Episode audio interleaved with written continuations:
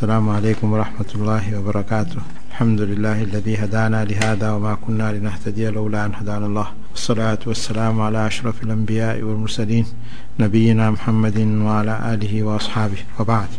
Caros ouvintes, como sabem, nós iniciamos nesta semana o novo ano islâmico. Infelizmente, o novo ano uh, islâmico iniciou despercebidamente.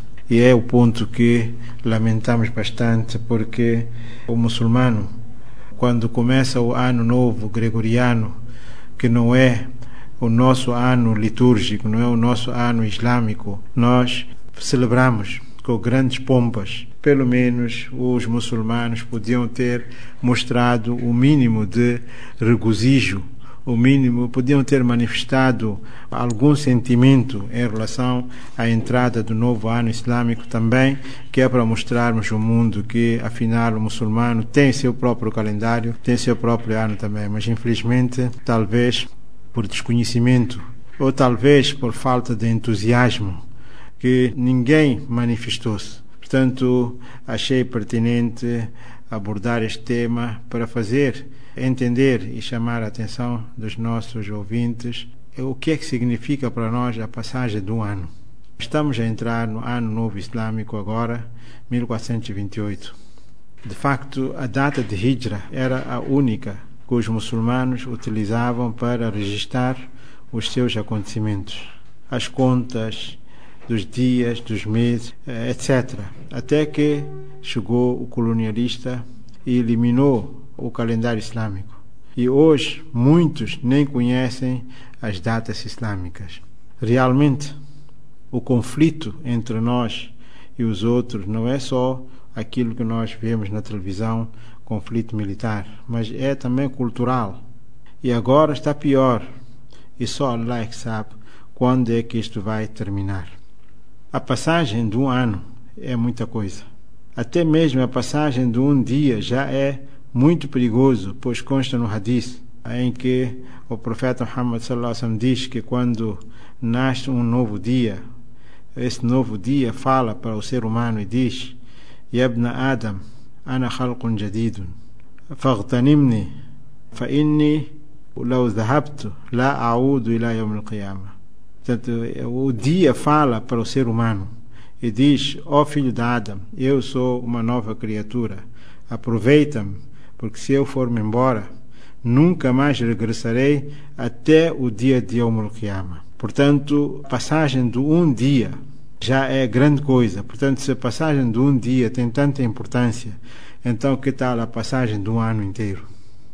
O ser humano tem no seu instinto o esquecimento e esquece, mas Allah não esquece. Por isso é que consta no Corão: "Wa tara kulla ummatin jathiyah كل أمة تدعى إلى كتابها اليوم تجزون ما كنتم تعملون هذا كتابنا ينطق عليكم بالحق إنا كنا نستنسخ ما كنتم تعملون aqui nesta ayat Allah diz que no dia de Yom Qiyamah quando todos forem chamados para ler os seus registros e Allah disser a eles hoje vocês vão ser pagos por aquilo que faziam e este nosso registro, nosso livro, fala para vocês com toda a verdade. Porque porque nós costumávamos registrar tudo aquilo que vocês faziam. Portanto, uma vez que está no instinto do ser humano esquecer, temos que eliminar tudo aquilo que nos distrai. Temos que tentar recordar, lembrar. Se continuarmos assim no desleixo, vamos ser degolados, assim como está a acontecer hoje. E Allah, sabendo deste instinto humano de esquecimento, próprio Ele tomou medidas para criar circunstâncias à nossa volta para nos constantemente lembrarem. Allah diz no Corão: وهو الذي جعل الليل والنهار خلفة لمن أراد أن يذكر أو أراد شكورا. Foi Ele quem fez جعل الليل والنهار, quem fez a noite e o dia, khilfatan, que substituíssem uma a outra, que uma seguisse a outra. Assim, acaba o dia, logo entra a noite, acaba a noite, entra logo o dia, e é um processo permanente. Fez isto que é para khilfatan liman arada an yazakkara, para todos aqueles que querem recordar. Assim, quando a pessoa vê a passagem do dia, a passagem da noite, ele lembra e recorda e desperta também e chega à conclusão que de facto nós aqui no mundo os dias estão a passar, as noites estão a passar e nós também estamos a passar. Nas pessoas, nós temos dois tipos de pessoas. Uns são aqueles que vivem para si, para seus filhos, para sua família. Para ele, isso é tudo. Esses são como animais mas civilizados, animais civilizados. Porque o objetivo deles é só comer, beber e satisfazer as necessidades carnais dele e dos seus filhos e sua família. Depois temos outro tipo de pessoas que vivem para Allah, para o Ummah, para o Din. Portanto, cada um de nós tem que diariamente comparar e ver, uh, analisar para quem é que ele está a viver. É para si ou para Allah? Allah diz em relação àqueles que vivem só para si próprios. Allah avisa-lhes e diz: Qul إن كان آباؤكم وأبناؤكم وإخوانكم وأزواجكم وعشيرتكم وأموال اقترفتموها وتجارة تخشون كسادها ومساكن ترضونها أحب إليكم من الله ورسوله وجهاد في سبيله فتربصوا حتى يأتي الله بأمره Allah diz: Diga ao Muhammad: Incana abaukum, se os vossos pais, os vossos filhos, os vossos irmãos, as vossas mulheres, as vossas famílias, o amualu a riqueza que vocês ganharam, o tijaratun e o vosso comércio, taxão na caçada que vocês temem que entre na falência, taxão na caçada, o massacre e as vossas mansões, as vossas casas, que vocês amam e gostam, masakin tardawnaha, se tudo isso for ahabba ilaykum min Allah wa Rasul, se for mais querido para vocês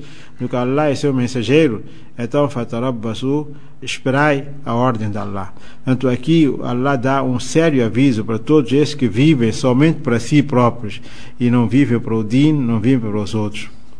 Os muçulmanos em Meca viviam para o din. Por isso é que eles deixaram Meca, que era a sua terra natal, deixaram o seu negócio e dirigiram-se para um local onde o interesse deles era somente o Islã. Quando chegaram lá, eles não conheciam ninguém, ao ponto de. e chegaram com mãos vazias.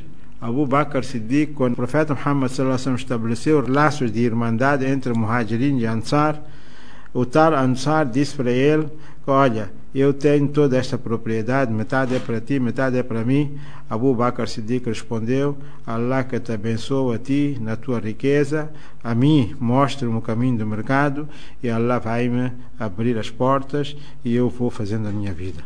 Portanto, aí é que está a diferença entre aqueles que vivem para Allah e aqueles que vivem para si próprios. O profeta Muhammad sallallahu alaihi wasallam recebeu a ordem de fazer hijra quando ele tinha 53 anos. Isto porque com 40 anos ele foi escolhido para servir de mensageiro para esta missão de Nabi. E quando tinham passado três anos, e nesses três anos que passaram em Maca, no sofrimento, perseguição, muitos deles foram massacrados, torturados e tudo isso, e durante esses três anos Nesse processo de perseguimento, Allah sempre prometia ao profeta Muhammad e dizia que, olha, não te preocupes, vocês agora estão sendo perseguidos, massacrados, torturados, mas nós vamos ajudar a vocês. Nosso apoio está convosco. Allah tem vários ayats no Corão que demonstram este fato. Allah diz: "Wa laqad sabaqat kalimatuna li ibadina al-mursalina innahum إنهم لهم المنصورون وإن جندنا لهم الغالبون Allah diz aqui que وَلَقَدْ سَبَقَتْ كَلِمَتُنَا A nossa palavra já está registrada. لعبادنا المرسلين para os nossos servos enviados إنهم لهم المنصور Eles serão apoiados. E outra parte Allah وَكَانَ حَقًّا عَلَيْنَا نَصْرُ الْمُؤْمِنِينَ É nossa obrigação ajudar os crentes. E outra parte Allah diz: Inna lanansuru rusulana walladina amanu fil hayati dunya. Que nós, de facto, vamos apoiar os nossos mensageiros. Tudo isto ele sempre ouviu durante três anos em Meca. Mas veja lá o sistema de Allah como é que funciona. Depois desses três anos em que ele andou sempre a ouvir estas promessas, entretanto não lhe apareceu nenhum apoio e ele foi forçado a sair escondido daqueles que o estavam a perseguir e ainda anunciaram prémio para quem trouxesse Muhammad vivo ou morto. A questão agora que surge é: então, qual foi esse fim que Muhammad teve? Todas essas promessas que ele teve, onde foram? E por que, ele teve que sair escondido? Porque ele até podia ter dito, na confiança, que olha, eu estive sacrificar todo o tempo para Allah, tudo que eu fiz, fiz para Allah e Allah já me prometeu, portanto eu não temo nada, eu vou sair em público, mas ele não fez isso tudo. Ele saiu às escondidas. Isto porque Allah quis mostrar que as coisas não funcionam como nós queremos, como os nossos planos. Tudo funciona com o plano de Allah. Allah diz a Muhammad, depois da batalha de Uhud, disse para Muhammad: Leisa laka min al-amri shay'un, ou yatuba alayhim, ou yu'adhibahum, fa innahum zalimun. Nenhuma coisa está nas tuas mãos, ó Muhammad. Ou Allah castiga eles ou perdoa eles, apesar de eles serem justos, mas tudo quem faz é Allah e Allah é que manda. Para Nuh, que viveu mil anos a fazer dawa, as pessoas disseram para ele: Ya Nuh, قد جادلتنا فأكثرت جدالنا فأتنا بما تعيدنا إن كنت من الصادقين e ele respondeu: Qala, innama ya'tikum bihillahu insha'a wa ma antum bimujizin.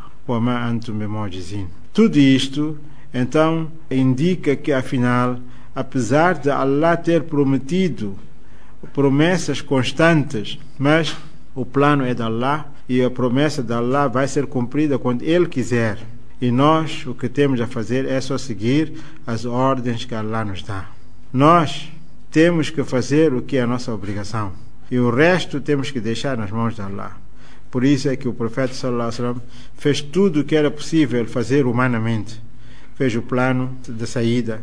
Todos sabem que Medina, ele tinha a intenção de ir para Medina, e Medina está em direção norte de Meca.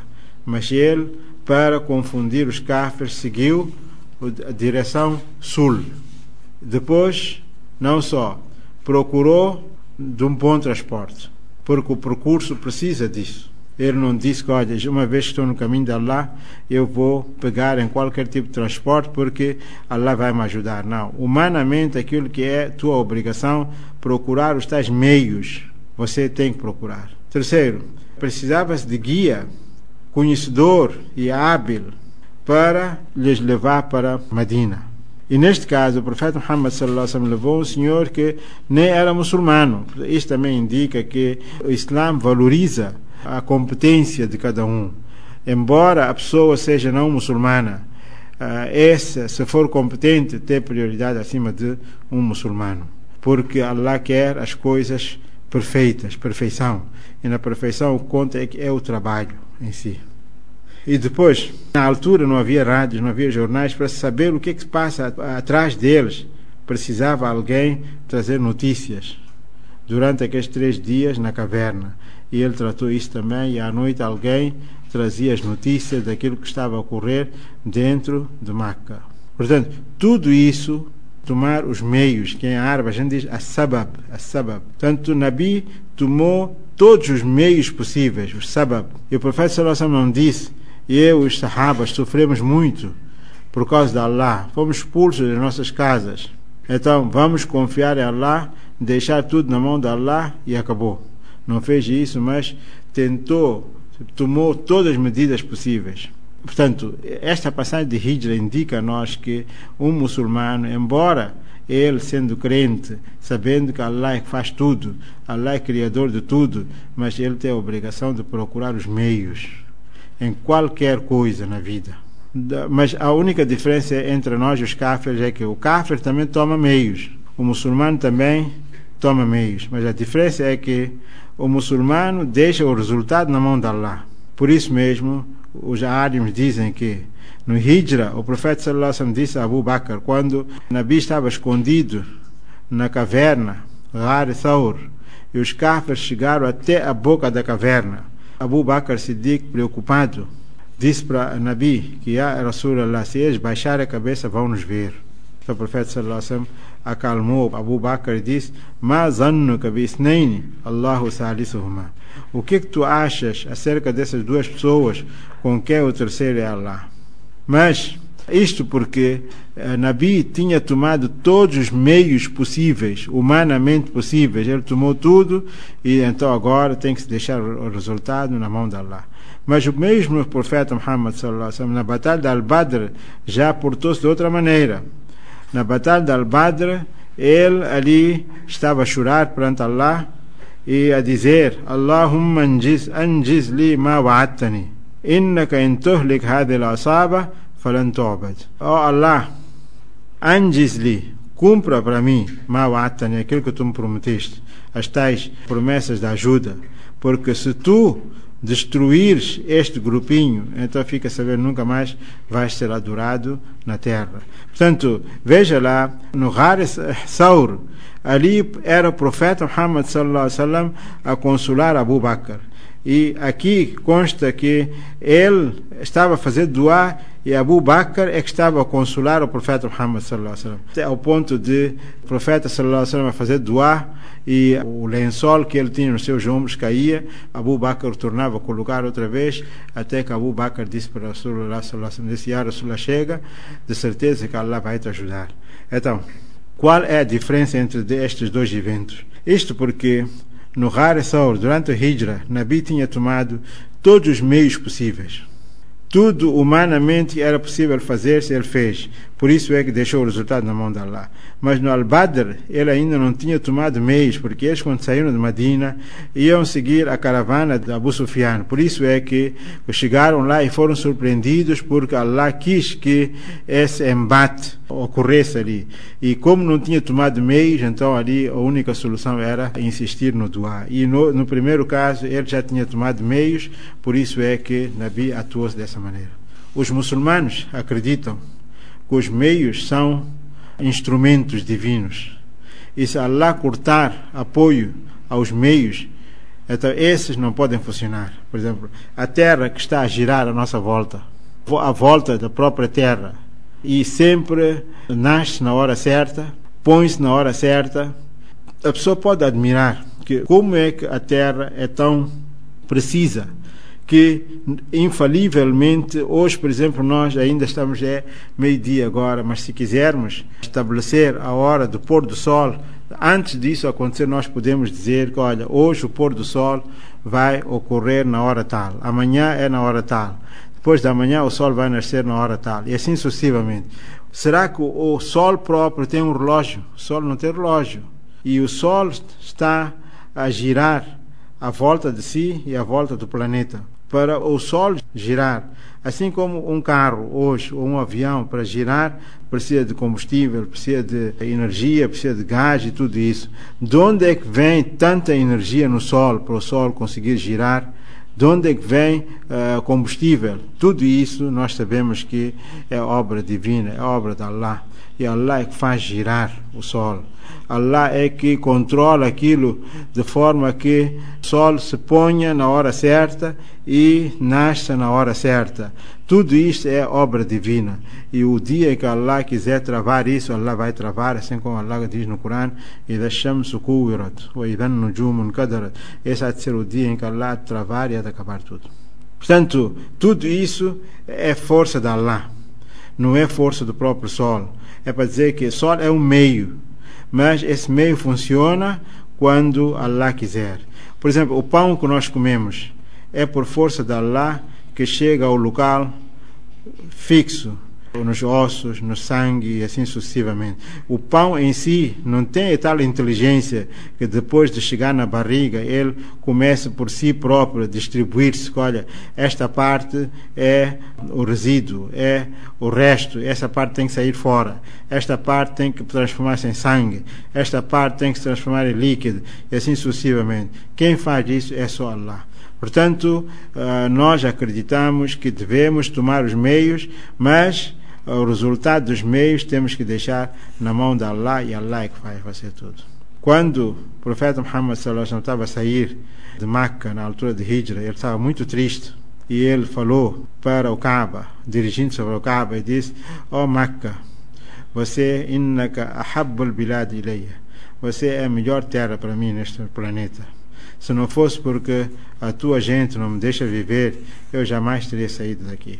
Então, logo, Allah mandou Jibrail como forma de consolar e confortar o profeta sallallahu alaihi wasallam enviou-lhe esta ayat onde Allah diz inna alladhi farada alayka al-Qur'ana laradduka ila ma'adin esse que tornou para ti o Corão obrigatório a sua leitura e a sua divulgação laradduka ila ma'adin. Esse vai te devolver vai te trazer novamente para este local. Imagina em que situação Muhammad estava a sair escondidamente perseguido sem, sem qualquer esperança aparente, mas Allah está-lhe a confortar e diz: Não, você não se preocupe, hás de voltar outra vez.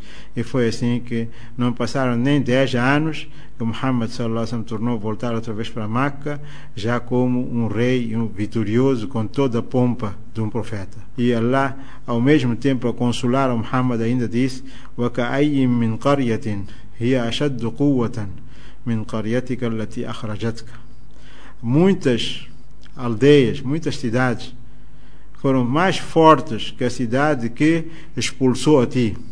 Mas Allah diz: Ahlaknahum, nós destruímos a eles todos. Portanto, você não se preocupe, nós vamos tomar conta dessa gente toda. Portanto, tudo isto confirmou-se. É também mais um sinal de que, afinal, o profeta Muhammad foi um verdadeiro profeta, porque aquilo que ele disse ou predisse, tudo veio acontecer.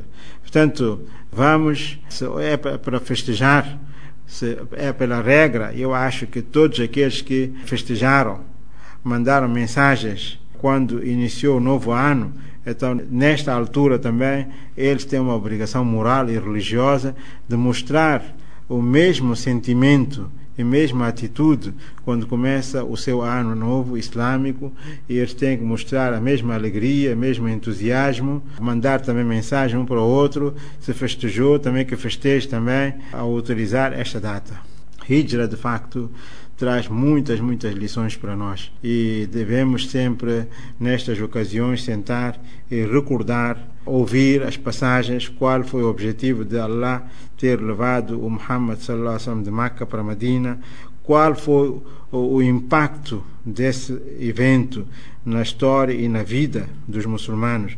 Foi devido à importância deste evento que, quando mais tarde chegou o momento dos muçulmanos também estabelecerem um calendário seu, os sahabas sentaram e consultaram-se e chegaram a uma conclusão que, olha, o Hijra foi o evento mais importante na vida do profeta Muhammad sallallahu alaihi wasallam e merece vai ser base do nosso calendário islâmico, porque além de Hijra também ocorreram muitos outros eventos, por exemplo, o caso do nascimento do Nabi, o falecimento do Nabi, a primeira revelação que o profeta fez, a última revelação que o profeta Muhammad sallallahu alaihi wasallam recebeu, tudo isto, mas sahabas próprios chegaram à conclusão que não, o Hijra foi o evento mais importante que transformou o mundo mudou o rumo da história do mundo. Foi a partir da Hijra que o mundo mudou. Portanto, este é o novo ano de Hijra que nós estamos a começar e o muçulmano tem que conhecer a sua origem, a sua data, a sua história. E cada dia que passa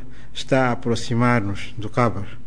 Cada ano que está a passar está nos a aproximar ainda mais do nosso Kabar. Com isto quero dizer que não sei se os realistas podem consentir o festejo, porque será que a passagem de mais um dia, a passagem de um ano, merece que nós festejemos a passagem destes dias, porque é um facto que nós hoje já é depois da passagem de um ano, então diminui mais um ano da nossa vida e é mais um passo gigantesco que tomamos em direção ao nosso fim, em direção ao nosso cabar. Portanto, eu queria só perguntar se de facto nós devemos festejar dizendo boas entradas ou boas saídas, porque entrar nós já entramos no mundo. O que falta-nos é sair e cada ano que está a acabar está nos a aproximar a nossa saída. Ah, e o profeta Muhammad sallallahu alaihi wasallam costumava fazer dua e dizia: "Oh Allah, faça o meu melhor dia, o dia em que eu vou deixar este mundo, e faça a minha melhor ação, a minha última ação.